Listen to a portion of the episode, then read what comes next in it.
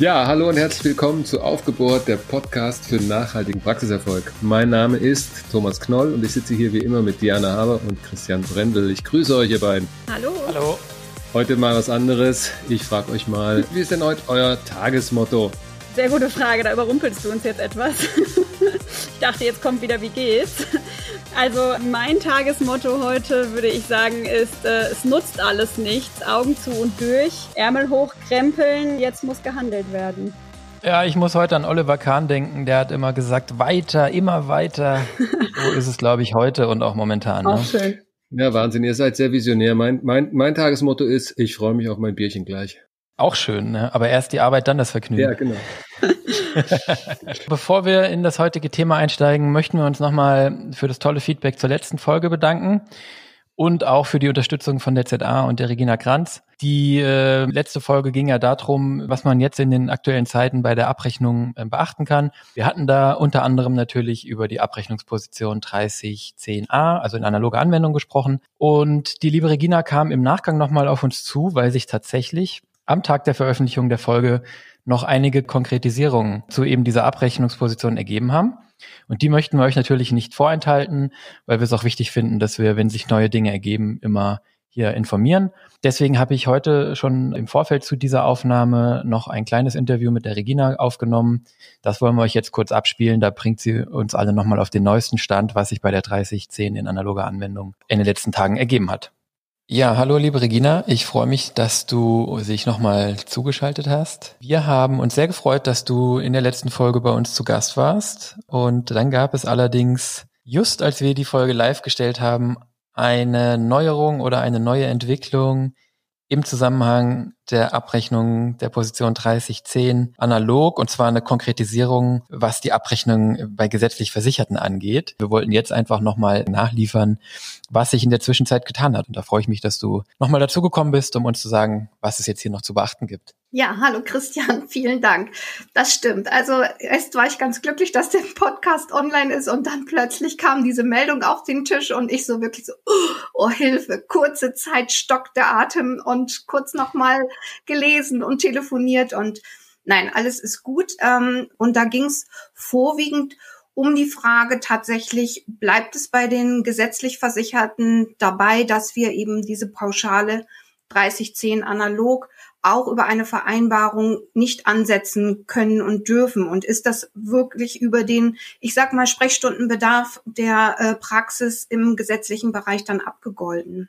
Wenn ein gesetzlich versicherter Patient eine Zusatzversicherung hat, eine private Zusatzversicherung, und er über diesen Bereich durchaus mit einer Erstattung rechnen könnte, weil die Voraussetzungen erfüllt sind. Das heißt, wir könnten in dem Falle die 3010 analog privat mit dem gesetzlich versicherten Patienten über eben dieses Formular Paragraph 8 Absatz 7 BMVZ vereinbaren müssen den Patienten aber darüber aufklären, dass er gegebenenfalls diese Kosten selber trägt. Also hier ist Beratungsaufwand mit dem Patienten zu betreiben, dass der Patient aufgeklärt wird vor Beginn der Behandlung, gerade auch wenn er vielleicht, wie wir es in der Folge 9 schon besprochen haben, sich aus dem Bereich der privaten Zuzahlungen eine Leistung ähm, herausgesucht hat, wie eben die PZR oder eben im Bereich der Implantologie eine Maßnahme, die für den gesetzlich Versicherten ohnehin eine reine Privatleistung ist. Wo es nicht weiterhin gelten soll, sind Berufsgenossenschaften, Unfallversicherung und Polizei. Was auch festgelegt wurde, dass es zunächst einmal über den 31.07. nicht hinausgeht und rückwirkend, da hatte ich übrigens in der Podcast Folge 9 den vierten Vierten genannt, was nicht korrekt war, sondern der achte Vierte ist es gewesen. Und äh, also alles, was vorher war, können wir nicht ansetzen und über den 31.07. hinaus müssen wir beobachten und gucken. Was auch noch konkretisiert wurde, ist, wenn wir höhere Faktoren ähm, abrechnen möchten, also wenn wir über 2,3-fach gehen wollen, ist es wichtig, dass die Hygieneproblematik hier nicht als ähm, Begründung herangezogen wird und schon gar nicht, wenn wir die 3010 analog vorher abgerechnet haben. Das wäre dann quasi doppelt gemoppelt. Also wenn, dann können wir einen höheren Faktor selbstverständlich zur Behandlungssitzung ansetzen, aber dann wirklich auch nur, wenn es aus der Behandlung an sich einen Grund dafür gibt. Ja, Das waren so die, ich sage mal, wichtigen Konkretisierungen, die hier getroffen worden sind.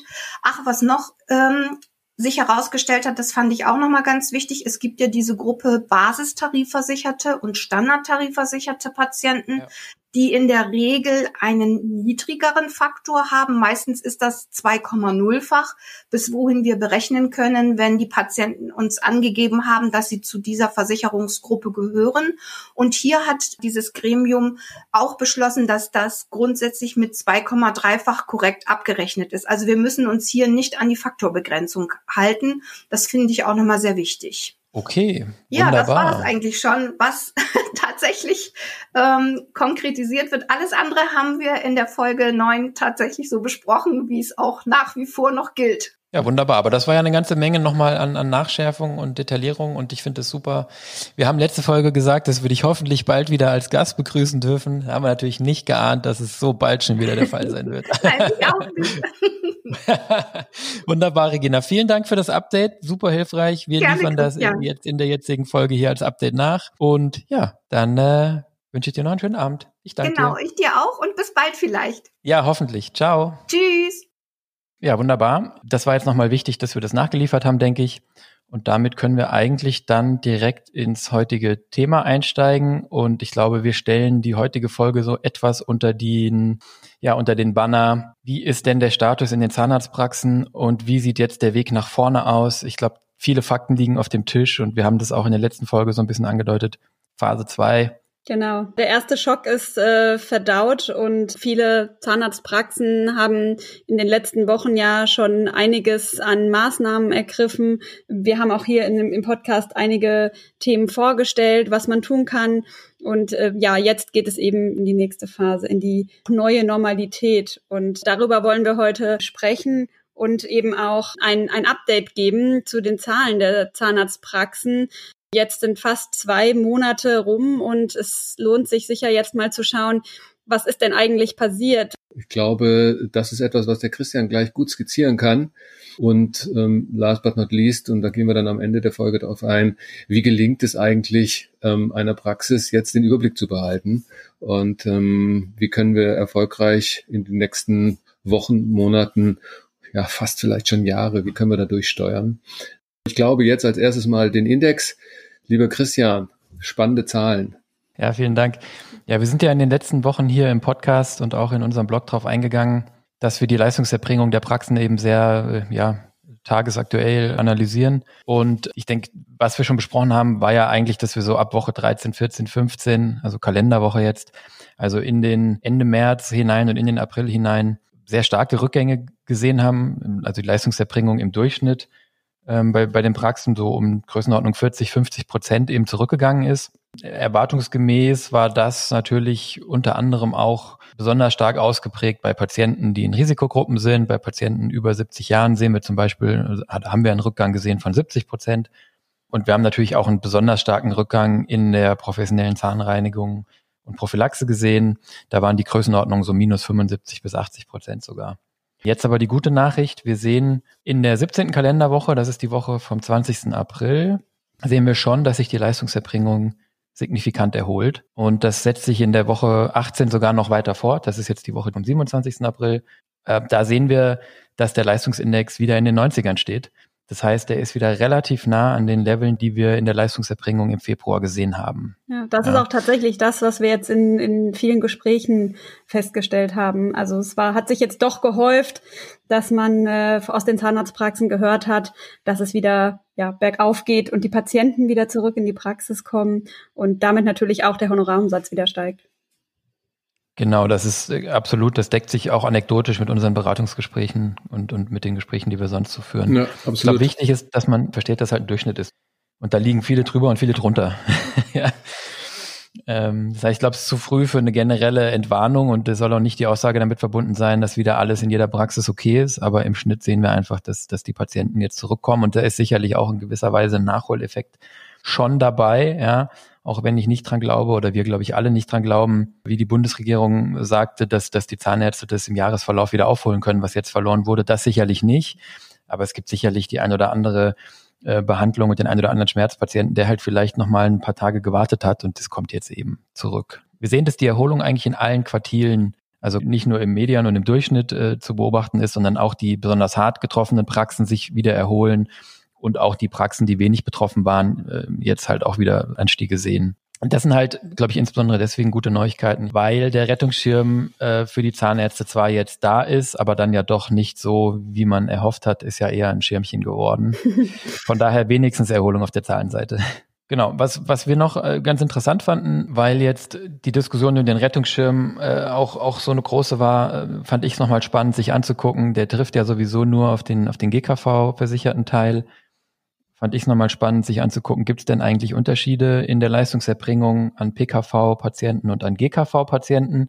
Und da müssen wir konstatieren, das ist eigentlich aber auch das, was man erwarten würde, dass die Rückgänge in der Leistungserbringung ähm, unabhängig von der Patientenversicherung sind. Ja. Also die Rückgänge sind gleich hoch in der PKV und in der GKV und jetzt eben auch die Erholung ziemlich gleich ausgeprägt bei PKV und GKV-Patientenbehandlungen. Genau. Wobei man, ähm, glaube ich, aber schon bei der Leistungsart unterscheiden sollte. Ne? Ja, genau. Bei der Leistungsart ähm, sind die Trends ein bisschen ausgeprägter. Ich hatte es eben schon gesagt. Am stärksten ist der Rückgang bei allem, was so Zahnreinigung, äh, Prophylaxe-Tätigkeiten sind, 75, 80 Prozent gewesen. Ja, auch das kommt jetzt stark zurück natürlich. Ähm, konchirurgische Leistungen haben wir in der Spitze Rückgänge von 40 bis 50 Prozent gesehen. Und äh, ja, beim Zahnersatz waren es dann eher so 20 bis 30 Prozent. Ähm, ja, und ich denke, das sind eben auch die Bereiche, die jetzt am stärksten betroffen waren, die jetzt am stärksten zurückkommen, hören wir auch eigentlich wieder aus den Praxen, dass zum Beispiel die Prophylaxe, ja, wenn sie minus 80 Prozent in den letzten Wochen war, natürlich jetzt auch ein aufgestautes Bedürfnis bei den Patienten ist, die Zahnreinigung jetzt eben doch noch stattfinden zu lassen oder nachzuholen. Ja. Aber in Summe glaube ich, Christian, was wir gerade gesagt haben, nicht nur spannende Zahlen, sondern durchaus ermutigende Zahlen. Ja, ähm, Absolut. Die eben zeigen, dass es doch wieder bergauf geht. Aber es sind halt Durchschnittswerte. Genau, es sind Durchschnittswerte. Ich glaube, das ist ganz wichtig in der Betrachtung, auch in, in der politischen Betrachtung des Rettungsschirms und, und allen Diskussionen, die jetzt eigentlich gerade stattfinden. Es wird natürlich Härtefälle geben. Wir haben darüber gesprochen, dass vielleicht die Praxen in Baden-Württemberg zum Teil ein bisschen stärker betroffen sind als der Bundesschnitt. Es gibt natürlich jetzt Praxen, die gerade gegründet sind, die es extrem hart trifft. Und natürlich auch jetzt in einer Übernahmesituation, wo ich mich jetzt vielleicht gerade stark verschuldet habe, da geht natürlich selbst so ein Rückgang von 10, 20 Prozent tut, äh, tut da nochmal überproportional weh.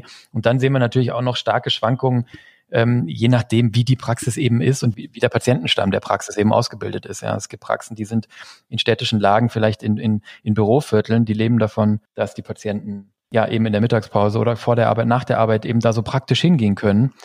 Klar, die sind noch weit davon entfernt, sich zu erholen. Aber ich glaube, deswegen ist es wichtig, dass wir diese, dass wir darauf hinweisen, dass es eben nur ein Schnitt ist und dass jetzt eben auch, glaube ich, eine gewisse Solidarität, ich glaube, das war ein Aufruf, den wir hier an der Stelle mal machen wollten, Solidarität zwischen den Zahnärzten ankommt.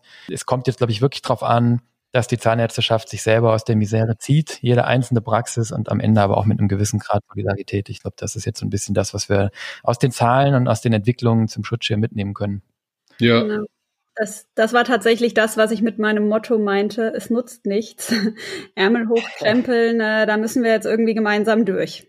Stellt sich natürlich die Frage, was sind denn die möglichen Entwicklungen in den nächsten Wochen und Monaten? Und ähm, da empfehlen wir doch ganz stark in Szenarien zu denken. Ne? Wir sehen eigentlich drei Szenarien. Im Best Case natürlich, der Umsatz kommt zurück auf das Vorkrisenniveau. Im, naja, ich sag mal, nicht so schönen Case ist äh, Umsatz bleibt auf geringem Niveau stabil. Und äh, wenn eine zweite Welle käme, wäre die drittes, das dritte Szenario natürlich, der Umsatz bricht nochmal äh, ein und das wäre natürlich ein Worst Case. Ne? Nichtsdestotrotz, glaube ich, sollte man sich äh, mit äh, diesen drei äh, Szenarien mal beschäftigen, auch von der finanziellen Seite her. Ja, das sollte man äh, durchaus auch in, in einer Liquiditätsplanung einfach mal berücksichtigen und das Ganze für die eigene Praxis durchspielen. Dabei unterstützen wir natürlich auch gerne, wie bereits angeboten, beim Durchrechnen der Zahlen und eben auch der Szenariobetrachtung. Denn äh, jede Praxis äh, ja, muss jetzt für sich rausfinden, was passiert denn für mich im besten Fall oder in dem Fall, es läuft weiter, wie jetzt in den letzten Wochen oder eben sogar im Worst Case, es kommt nochmal eine Welle dann gegen Ende des Jahres. Ja, ich glaube, das ist, das ist wichtig, dass wir den, ähm, dass wir den Punkt nochmal machen, weil äh, wir sehen zwar jetzt, dass die Patienten offensichtlich langsam zurück in die Praxen kommen. Vielleicht stellt sich auch in, in der einen oder anderen Praxis das Gefühl ein, super, wir haben jetzt fünf, sechs miese Wochen hinter uns, aber jetzt ist wieder alles gut. Und was wir uns halt vor Augen halten müssen, ist natürlich, dass es einen großen zeitlichen Verzug gibt zwischen der Leistungserbringung und dem ja, Geldfluss, dem Geldeingang auf den, auf den Praxiskonten. Und das gilt natürlich für jede Leistung, die ich erbracht habe, aber jetzt eben in den letzten sechs Wochen eben auch für jede Leistung, die ich nicht erbracht habe. Die fließt dann eben in den nächsten Wochen und Monaten nicht. Ja. also bei den, bei den 50 Prozent Privatanteilen ist es ja vereinfacht gesagt, davon abhängig, wie schnell die Patienten zahlen. Und das können auch gerne mal ein, zwei Monate sein. Und in so einer Krisensituation, wo vielleicht Patienten in Kurzarbeit sind oder vielleicht um ihren Job bangen müssen, ist es sicherlich auch nicht so, dass da die Zahlungsbereitschaft jetzt äh, schneller wird. Und auf der GKV-Seite ist es natürlich äh, bedingt durch die Monats- und Quartalsabrechnungen so, dass sich da auch zwischen, zwischen zwei und drei, vier, fünf Monaten sozusagen vergehen, bis ich die Liquidität auf meinem Konto habe oder jetzt eben in dem Fall die Liquidität eben nicht auf meinem Konto habe. Ja. Das heißt, da gibt es auf jeden Fall, selbst wenn es jetzt in der Praxis wieder voll wird, eigentlich den Schlag auf dem Konto erst im Laufe des Sommers. Ja, deshalb ist es wichtig, da auch eine langfristige Planung zu machen und jetzt nicht nur auf die nächsten Wochen zu gucken, sondern eben bis ins nächste Jahr hinein. Es geht auch um die, um die Vermeidung eines Blindflugs, insbesondere wenn wir damit rechnen, dass vielleicht nochmal eine Welle kommt, also dass da nochmal was passiert, ähm, dann äh, verkraften wir das natürlich wesentlich schneller, wenn wir ganz genau wissen, wo wir jetzt aktuell stehen. Ja, und dann kommen auch keine Überraschungen auf uns zu. Und ähm, wir haben gerade eben äh, ja darüber gesprochen, dass die Praxen sich jetzt selbst helfen müssen und Lösungswege finden müssen. Und das gilt natürlich auf der einen Seite allgemeiner Natur, also in den Strukturen, aber eben auch in Vorbereitung auf eine mögliche zweite Welle oder eben auf den Fall, dass nochmal äh, ein Lockdown kommen könnte. Und wir haben jetzt viel gelernt aus der Krise und da sollte man jetzt eben diese Learnings nehmen und sich genau überlegen, wie könnten wir, wenn das nochmal passiert, vorgehen. Ich denke mal, das sind Themen wie zum Beispiel sich anzuschauen, was habe ich jetzt gelernt aus meinem eigenen Krisenmanagement, ja, und das äh, entsprechend äh, dann auch festzuhalten und den Notfallplan in der Schublade zu haben. Ja. Also sprich, die Dinge, die jetzt umgestellt worden sind, die Prozesse, Schichten, Hygieneplan und so weiter und so fort, äh, die dann ähm, auch gleich wieder parat zu haben. Das ist sicherlich auf der operativen Seite. Äh, auf der finanziellen Seite ist es sicherlich auch wichtig, die Transparenz in den Zahlen zu haben. Denn wer weiß, wo er steht, der kann agieren. Der reagiert nicht, sondern der kann aktiv agieren und äh, kurzfristig und auch schnell sich darauf einstellen und die entsprechenden Stellhebel anticken.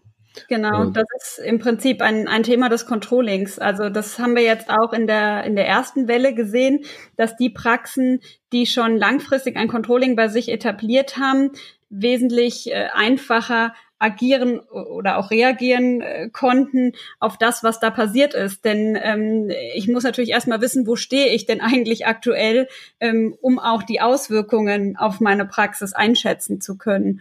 Und ähm, wenn ich zum Beispiel weiß, was kostet es mich, wenn ein Zahnarzt ausfällt oder die Prophylaxe ausfällt, dann äh, habe ich äh, ja einen, einen wesentlich größeren äh, Wissensschatz, aus dem ich meine Handlungen dann äh, ableiten kann. Ja, das ist ja das Schöne. Alles Operative spiegelt sich in den Zahlen wieder. Und äh, wenn du die Zahlen siehst und äh, die Zahlen kann man eben auch planen und damit kann man auch äh, die operativen Szenarien abbilden. Das ist eigentlich das Wunderbare. Das gefällt mir so auch an, an dem Thema Controlling. Ja. Und ist jetzt eine, für diejenigen, die es vielleicht noch nicht getan haben, auch eine gute Zeit, das Thema jetzt anzugehen, denn ähm, wir haben jetzt gerade darüber gesprochen, was passiert, wenn die zweite Welle kommt. Aber ich glaube, wir müssen uns grundsätzlich einfach äh, damit auseinandersetzen, wie geht es jetzt weiter. Wir haben eine neue Realität.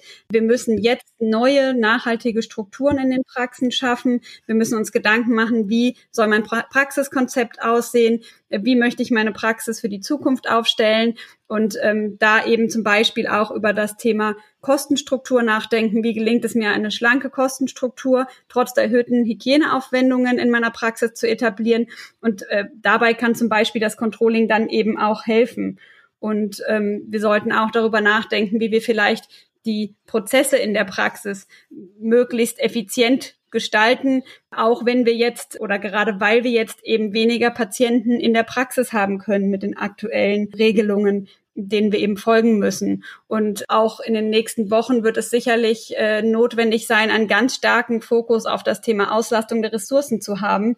Denn äh, das dürfte gar nicht so einfach sein, jetzt wieder zu einer vollen Auslastung zu kommen. Denn das war es ja vor der Krise schon nicht. Und da war es eben auch schon immer ein Thema in unserer Beratung und im Controlling. Und da sollten wir jetzt ganz genau hingucken. Letztendlich kann man zusammenfassend, glaube ich, sagen, dass man, dass man so eine gewisse ja, Bereitschaft auch mental sozusagen einfach haben sollte. Die Situation beruhigt sich jetzt, aber kann natürlich unübersichtlich bleiben. Ne? Und wenn ich da sozusagen im Kopf darauf vorbereitet bin, aber eben auch ganz konkret in der Praxis darauf vorbereitet bin, dann bin ich im besten Fall auf ein, auf ein negatives Szenario eingerichtet, das da vielleicht kommt. Und im besten Fall, wenn das nicht kommt, habe ich eigentlich eine Praxis, die ja, die widerstandsfähiger und stärker ist, als sie, als sie vorher war. Und äh, eins ist klar, irgendwann kommt wieder mal eine schwere Zeit oder eine Krise und dann stehe ich im Zweifel halt einfach auch gut da. Ja, also was, was ich finde, ist, ähm, sich mit den Zahlen zu beschäftigen, ist auf Wiedersehen Blindflug. Wenn du dich mit den Zahlen beschäftigst, dann äh, kommst du automatisch auch auf alle notwendigen operativen Fragestellungen. Und ähm, Liquidität ist eine wichtige Stellgröße. Das haben wir ja jetzt auch schon ein paar Mal äh, adressiert und auch diskutiert. Andere wichtige Stellgrößen sind natürlich Umsatz, Rentabilität und auch Gewinn.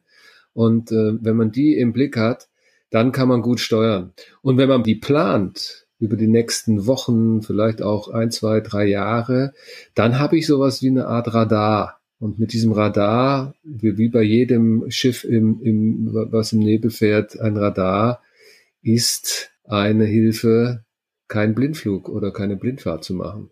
Also deshalb glaube ich, es lohnt sich, mit der finanziellen Steuerung gerade auch in schwierigen Zeiten sich zu beschäftigen, weil man sich, wie du auch gerade gesagt hast oder wie ihr beide gerade gesagt habt, weil man sich einfach auch stabiler aufstellt damit. Ich kann schneller sehen, wo geht die Reise hin und ich kann entsprechend agieren. Ja. Und äh, das sich mit den Zahlen beschäftigen, das lohnt sich ja eigentlich in äh, jeder Hinsicht, also vor allen Dingen auch in, in finanzieller Hinsicht. Das äh, sehen wir vor allen Dingen bei Praxen, die ähm, sich ganz intensiv beschäftigen und äh, dazu äh, digitale ähm, Systeme nutzen, um sich ähm, ja mehr Transparenz zu verschaffen. Denn äh, wir haben das mal gemessen und haben gesehen, dass Praxen, äh, die eben eine finanzielle Steuerung mit digitalen Instrumenten durchführen, tatsächlich im Durchschnitt ihre Profitabilität um circa fünf Prozent steigern können. Und ähm, das ist natürlich eine Chance, die man hier jetzt auch nutzen kann, ne? unabhängig von der Krise. Zum einen führt die Nutzung von digitalen Lösungen dazu, dass man die Zahlen sehr schnell und zeitnah, sehr transparent vorliegen hat. Und äh, ich glaube, das ist äh, schon mal ein ganz großer Vorteil.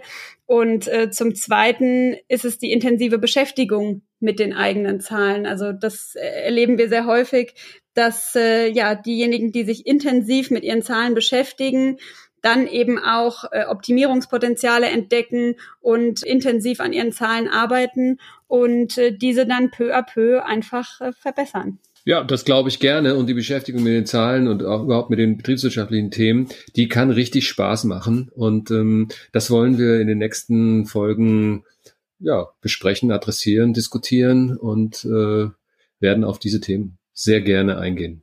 Ja, wunderbar. Damit sind wir auch durch mit der heutigen Folge. Wir freuen uns, wenn euch unser Podcast gefallen hat.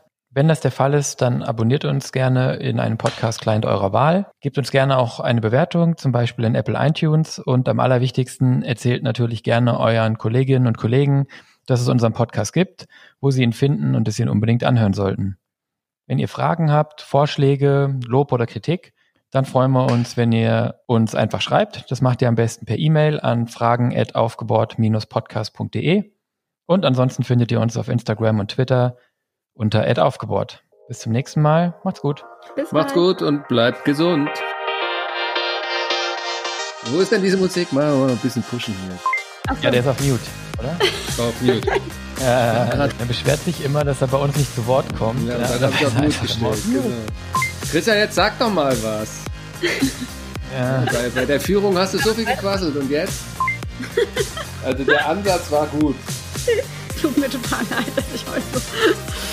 Äh, ich krieg das jetzt hin, Moment. Sollst okay. du nochmal anschieben? Ja, nein, nein, nein, nein. Du fängst an mit, das ist eine sehr gute Frage, Thomas. Ja, ja. ich glaube, in zehn Folgen jetzt die beste Frage bisher. Die Outtakes werden super. Ja, wenigstens.